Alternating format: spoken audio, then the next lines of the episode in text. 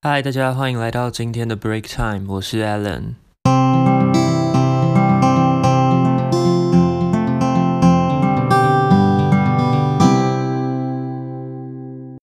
最近因为夏天天气很热的关系，所以我几乎每天晚上都会开一整晚的冷气睡觉。那因为我本身就已经有过敏、鼻塞的症状，所以因为一整晚开冷气，可能因为冷气、冷空气一直呼吸冷空气之类，所以早上起来的时候鼻塞的症状就变得还蛮严重的，会一直打喷嚏跟流鼻水。其实我之前有因为鼻塞的关系去耳鼻喉科看医师医生，然后。第一次去的时候，真的觉得很神奇，因为一进那个诊疗间，医生会检查我的鼻孔，然后他在检查的时候就同时喷了一种很神奇的药物，然后立马我当下大概过了十几秒钟而已，我就真的觉得呼吸非常畅通，然后当天晚上也是整个神清气爽的，就是第一次觉得人生怎么可以那么快乐，感觉第一次呼吸到了不是不是很新鲜的空气，但是就是。可以畅快的呼吸，让人觉得很美好。之后就知道说，那个是所谓的，应该是类似鼻喷剂的药物。医师之后也有给我开，就是回家可以自己用的鼻喷剂。然后我就回家做了一点小功课，就是我再去搜寻这个鼻喷剂到底有什么样，是到底是做什么用的。然后发现鼻喷剂其实有分三个种类，因为因为我看完医生之后，我用的那个鼻喷剂。用了大概将近一个月的时间就用完了，所以我原本想要说自己去药局买鼻喷剂，然后就上网查一下资料。但我查出来的资料发现说，医师给我开的那个鼻喷剂啊，是属于三种类型里面的其中一种，叫做类固醇的鼻喷剂，它比较没有副作用，但是必须要长期而且规律的使用。那时候的。使用指南，医生就是说，必须要在早上起来的时候先喷一次，两个鼻孔都要喷，然后晚上睡觉的时候要再喷一次，两个鼻孔都要喷。如果情况很严重的话，一个鼻孔可以喷两次，然后这样就可以舒缓我的鼻塞的症状。他的意思是说，我必须要让我的身体去习惯鼻子畅通的状态。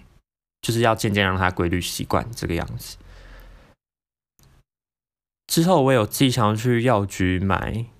类似的鼻喷剂，但是我上网做完功课之后，就是查一些资料之后，发现好像只有类固醇的鼻喷剂是比较好的。因为我在药局看到的是另外都是通常都是另外两种，一个叫做抗组织胺的鼻喷剂，另外一个是血管收缩剂的鼻喷剂。抗组织胺的鼻喷剂，它的效用好像就没有类固醇来的那么好，而且还会有副作用，像是之前生病很严重的时候，都会吃那种类似有抗组织胺的药物。哎，我真的是吃了就直接直接睡死，就是真的会有嗜睡的症状发生，就很容易嗜睡，所以可能也不太适合我。另外一个血管收缩剂，我看很多人都觉得就是很不推荐。因为他说血管收缩剂当下是可以有效果，可能前一两个礼拜会有效果，但是如果长期使用这种血管收缩剂的鼻喷剂的话，就会造成反弹性的鼻充血，然后不继续使用的话，你就会一直继续鼻塞，但是反正你就会养成一个依赖性的一个习惯，所以这种血管收缩剂的鼻喷剂好像也是比较不推荐的。对，总之。我之前去看医生用的是类固醇鼻喷剂啊，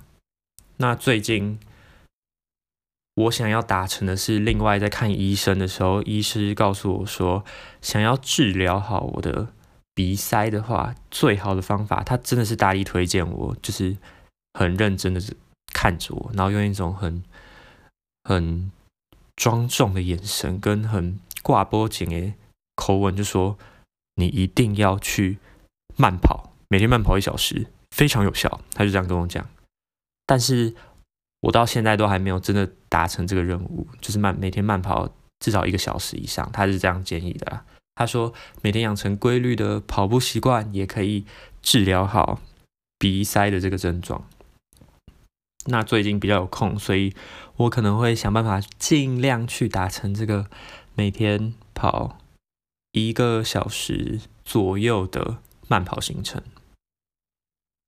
鼻塞真的是一件很令人头痛的事情，就是有时候鼻塞，你真的就会觉得脑脑子也跟着塞住了，整个思考的时候就会卡卡的感觉。所以我都很认真的在研究各式各样可以治疗或者是暂时解决鼻塞方法，包括什么百灵油啊，吸那个百灵油，就是黄色那一瓶德国百灵油，感觉可以暂时畅通，或者是我没有真的很常用过，有一种好像是泰国的，也是类似薄荷棒的东西，那个味道就很呛，然后就是对着那个吸，你就可以暂时觉得哇鼻子很畅通，或者是。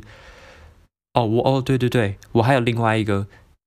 就是暂时舒缓鼻塞的方法，是用洗鼻器。洗鼻器这个东西很有趣，是一个蛮酷的一个工具，但是它也是需要长时间使用才可能有比较舒缓的情况。就我都有加减在使用啊，洗鼻器就是早上也是早上起来跟晚上睡觉的时候。哦，我先讲洗鼻器，它是什么东西好了。它就是长得可能有不同牌子吧，但我用的是连通管原理的，就是一个瓶子，它是一个塑胶的瓶子，然后下面接着一个 U 型的小管子，然后 U 型的管子的底端就是你要对准你鼻孔的地方去使用的，然后它又就是利用我们。国小还是国中学的那种连通管原理的形式，你必须先泡一杯盐巴水，你要专用专用的洗鼻盐然后，他有在卖洗鼻盐，然后用洗鼻盐泡一杯温热的盐巴水，搅拌均匀，然后倒进那个塑胶瓶里面，用手指头压住塑胶瓶的那个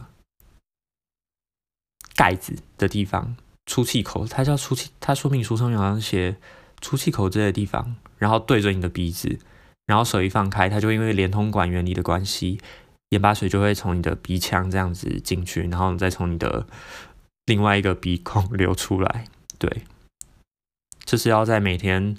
早上跟晚上睡前的时候，也是要养成这个习惯用。用完当下确实会觉得鼻子比较舒畅，但是有时候鼻塞真的很严重的时候，那个盐巴水根本没办法从你另外一个鼻孔跑出来，所以整个都是。有时候会直接流到喉嘴巴里面，喉咙嘴巴里面，或者是就是过不去，那个盐巴水流没有办法流动，那时候就又比较麻烦了。这对，可是我也有问医师，医生，我的那个耳鼻喉科医师就跟我说，洗鼻器没有用。总之，他最最最最最最最推荐的方法就是慢跑治鼻塞。所以，如果有跟我一样有鼻塞问题的人，也可以跟告诉我。大家是怎么去解决这个鼻塞的症状跟困扰的？除了利用吃药，或者是你有在洗鼻子之类的方式，有没有人真的是透过慢跑这个方式治疗好自己的鼻塞的呢？嗯，希望大家都不会有鼻塞的这个困扰，真的是很麻烦欸。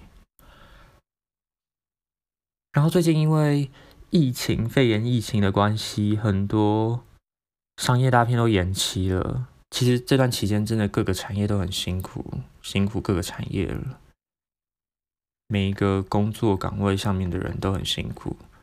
然后其中就是艺文产业嘛，因为有多多少少在接触一点艺文产业，所以我也觉得艺文产业真的是很辛苦。包括当时台湾疫情比较严峻的时候，有很多规定是让就是大家人心惶惶，比较不敢进去戏院或者是剧院。去看表演或是看电影的，所以国外的疫情比台湾更严重嘛。像是我那时候四月很期待的《零零七生死交战》，就是因为疫情的关系，直接延后到今年十一月才要上映。或者是哦，原本多数还是有少部分的电影有在上映，可是大多数的商业大片。都一直被 delay delay 被延期，因为片商可能也担心疫情的关系，大家不愿意进去电影院看电影，所以那个票房的回收利利润回收会相较起来变得很差，所以很多商业大片都被延后。当时我有看到新闻说，原本诺兰克里斯多夫诺兰的电影《天能》原本是被排在美国时间，应该是七月七月左七月底跟七七月中左右，原本是七月中左右，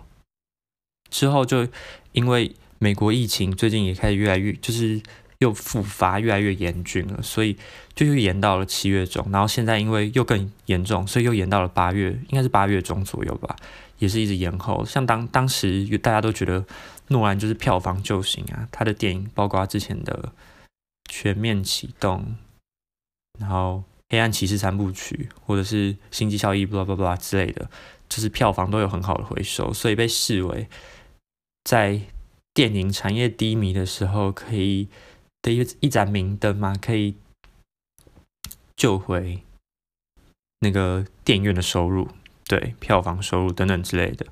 但是也是因为还好像是华纳片片商那个华纳觉得就是还是很担心，所以也是一直延后。总之很多商业大片在这段期间，疫情期间都被延后了。但相形之下的话，反而是有一些经典的。老片或者是旧片就有可以回来重映的机会，包括像是我有去看很多诶，像是《第六感生死恋》《洋男迷宫》《碧海蓝天》《艾蜜莉的异想世界》《终极追杀令》《末代皇帝》《银翼杀手》《北非谍影》等等等，还有最近也有《欲望街车》跟《万花嬉嬉春》，都是。就是被认为很经典的老片吧，都因为在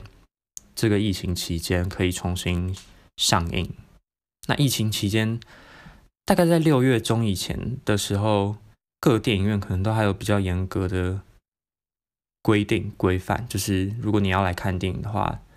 也是希望可以保护好每个人，所以都有一些规定的规范。像是我去看电影的时候。那时候是进场，现在可能应该也还是要，我不确定每个不同影城或者是电影院的规范是什么样子。但我去看电影的地方，进场的时候都要量体温，不能超过三十七点五度。然后看电影的时候，全程都要佩戴口罩，以及在六月中以前，疫情中心好像还没解禁的时候，必须要就是有安排梅花座的部分。中间，你的你跟隔壁的人会隔一个空位，这样子。不过其实电影开始播的时候，还是有些小情侣会坐在一起啊，或者是好朋友就直接坐在一起，然后口罩也可能会拿下来之类的。受人喜欢的电影也有重新上映，像是《越来越爱你》，或者是刚刚讲那个诺兰导演的《黑暗骑士三部曲》。哇，大家真的是很热血的都去重去看呢，可能也是想办法拯救。就是因为疫情期间损失的一些票房收入。那我看那么多部之中呢，我自己比较喜欢的其中一部，这都都还不错啦。那我比较推荐给大家，可能还没看过的一部叫做《洋男迷宫》。《洋男迷宫》的导演叫做吉勒摩·戴托罗，他比较有名的作品是。有得过奥斯卡奖最佳影片跟导演的《水底情深》这部片，不过我自己还没看过。那我在这边推荐给大家是《洋男迷宫》嘛，它主要在讲的故事呢，是一九四四年的时候，那时候西班牙还正在内战。当时呢，有一位小小女孩，十一岁，算小女孩吗？十一岁左右的少女叫做奥菲利亚，她就跟着她怀孕怀孕的母亲去找她的继父，但是那位继父呢，是一个算是军官吧。对她非常的冷酷无情，很凶狠，因此奥菲利亚她就只能在就是躲到自己的幻想世界之中，他的绘本，他的幻想世界之中，然后结果他闯进了一个神秘的石头迷宫，然后发现里面有一个奇怪的羊男，对，羊男，他是羊的脸跟身体。但是又有点像人的模样，所以叫他羊男吧。嗯，羊男。然后这个羊男就告诉他说，他其实是一个地底下神秘王国的一位公主，全部王国的人民都在等待奥菲利亚回去。可是奥菲利亚要回去的话，必须要先通过三对三项艰难的任务，就是 always 很多很多。电影或者是故事，就是一定要通过三项任务才可以达成他的回到神秘地理王国城、回到公主身份的这个目标。那我自己比较喜欢的部分呢，其实整部都很喜欢。最喜欢的当然是它的故事是有点类似虚实交融的两个时间线相互交错而成，包括比较虚的地方，就是他必须去解决杨楠告诉他的三项任务这一个部分。另外一个就是奥菲利亚在面对现实生活中真实世界里她的怀孕的母亲以及很残酷凶猛的继父的时候，该如何是好，以及。他还有其他的支线剧情，包括继父的军队里面有一些间谍在做他们想要做的反抗革命的运动等等之类的。那两者相互交融在一起，其实是叙事非常流畅，而且很很环环相扣的，就是两者之间都有所关联，是很吸引人的。其次就是他配乐的部分，整体都有一种。嗯，搭配它的画面就很像，该怎么讲？你很像听着有那种奇幻调性的音乐，然后配上一本摊开来的立体童话绘本的感觉。最最最最最令我觉得欣赏的地方，大概是它的化妆，算是妆法化妆的部分。因为这部片其实有一些血腥暴力的桥段，那那些画面它呈现的真的是。就是血肉非常真实，这边就是没办法，先不跟大家爆雷，我先推荐大家去看，看完我们可以再来分享或讨论。但它有些血腥暴力的桥段，以及片中有一些怪物，包含羊男，还有另外一个手上有眼球的怪物呈现的样子都很真实，很有点恐恐怖吓人，但那个模样跟效果是非常不错的，所以整部片看起来。我觉得都蛮无懈可击的啦，尤其是配乐的部分，还是要再称赞一下。它就是有那种奇幻世界、异世界的调性跟色彩。总之呢，就是推荐大家可以去看这部《杨男的迷宫》，但它其实不是很老的片，它是二零零六年的片，所以四月多去看，我是四月多去看的。那时候是它还是有数做数位修复啊，但。推荐大家去看，Anyway。然后最近我昨天 Netflix 上面最近也上映了很多很多的老片，我昨天就看了《回到未来》这部，也是大家都很推荐的经典电影。《回到未来》最有名的应该就是它的那个各式各样高科技的道具跟对于未来世界想象的一些物品。然后我发现一个很有趣的地方，哎，就是那个年代回到未来是在一九八五年左右的电影，然后他回他去的未来就是对二零一五年的想象，以及《银翼杀手》为什么要提到《银翼杀手》？《银翼杀手》是更年轻一点点，一九八二年的片子，然后他去的未来世界是二零一九，反正总之就是他们去的未来其实就差不多我们我们这个年代嘛。近几年左右的时代，然后他们对于未来的想象都有一个共通点，就是车子都会漂浮，而且那个门还是蝴蝶车门，开起来很帅的感觉，很有趣。但现在的这年代应该还没有，我们这个时代应该还没有达成漂浮车的的这个技术。蝴蝶车门好像有看过，但没有漂浮车这个技术，蛮有趣的。你就是看。当时一九八零年代左右，对于我们现在过了三十年的这个时代的想象，有些是有些像回到未来里面，有些有些对于未来想象就有达成，像是一些比较 AI 智慧的科技等等之类的，就很有趣。哎，我其实发现我自己很喜欢看老片的一个原因，是因为。我很喜欢看那个时代的特效跟道具的感觉，因为当时那个年代的特效技术其实没有到很发达或成熟，可是你在看电影的时候又不会因为它那个比较粗糙一点的特效而觉得出戏，还是可以很流畅的观看嘛。与此同时，很多各式各样的道具，他们都是手工制作的，有一点点粗糙，但是有一点点破绽，对，但你就不会觉得说这会让你觉得太假了吧？反而是半，就是我不知道，有点矛盾的感觉，有点像是，也不能说半真半假的感觉嘛，就是像是哦，举个例子好了，零零七那个年，零零七是一个很很古老系列嘛，从很久以前就有。那依旧，我看过一些比较老的、比较过去的集数，像是金手指之类这种那个年代点，那个年代零零七啊。那那个时候零零七也是毕竟是特务嘛，特务最重要的还是要有一些神奇的道具。那他们做的道具，就像是鞋底，鞋底要设计那种可以打开来的鞋跟，藏东西的鞋跟，或者是像是镭射笔之类、镭射镭射武器。还有一些机关暗门，毕竟零零七的那个间谍谍报片都会出现一些神秘组织藏在某些神神秘的神奇秘密秘密地方啊。他们设计的那些机关跟暗门，就是是很真实的，没办法利用很太多的 CGI 特效或者是绿幕来做。但你看的时候就会有一种觉得好有趣的感觉，就它感觉是真实的在你面前呈现。天哪，我真的不知道该怎么形容这个感觉。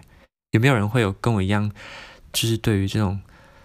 比较有点粗糙，或者是比较有一点点破绽的特效或者是道具，很觉得很有趣、很向往的。该怎么讲？它给我的感觉有点像在看舞台剧的感觉。就是舞台剧有时候也会有一些很厉害的布景或者是特效，但那些特效都是在你眼前发生的，它必须是真实的，它没办法用绿幕去去做后面的修饰，所以。它就是在你眼前发生，你就会觉得，虽然我知道这个是不是真正的道具，但是又觉得它是真的。这种很很难以解释的感觉，是我觉得很厉害的。像因为现在电影，因为绿幕科技比较发达嘛，或者是 CGI 特效比较成熟很多，所以每个每个画面都真的很真实。但那种真实就会又让你让我有一种觉得过于真实的感觉。天啊，这真的有个矛盾跟莫名其妙的感觉。所以我就是很喜欢过去那个年代的一些老片，他们的特效跟道具做的样子。除了这种老片的特效或者是画面之外啊，我自己也很喜欢的是有一点点手绘风格感觉的动画片。嗯，我想一个例子好了，《贝克街的亡灵》、柯南、柯南系列就很明显，因为。在贝克街的亡灵，我不知道大家有没有看过柯南的电影剧场版的部分。柯南的那个风格眼镜，就可以从他的电影剧场版去发现，每一集都有在改变的部分。那贝克街的亡灵跟他下一集叫做下一集叫做迷宫的十字路，这两这两部之间就有一个有点明显的分水岭的感觉。在贝克街的亡灵的之前的电影。那个画风都是有一种雾蒙蒙的感觉，然后线条是比较柔和的，颜色比较淡的感觉。但在迷宫的十字路之后的线条，就是感觉比较尖锐跟硬朗，然后颜色也都变得比较饱和。那我自己个人是比较喜欢贝克街亡灵之前的那个时候的画风啊，或者是整体给我的感觉。当然现在看起来，现在的片看起来就是会更真实，某些画面会更。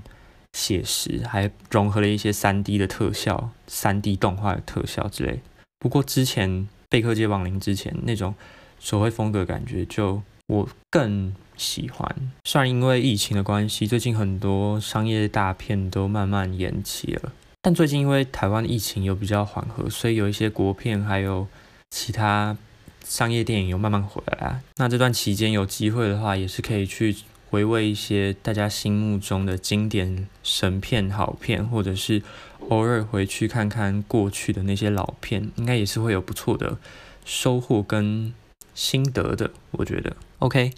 那今天的 Allen's Break Time 就先到这里告一个段落了，我们下一次的 Break Time 再见喽，拜拜。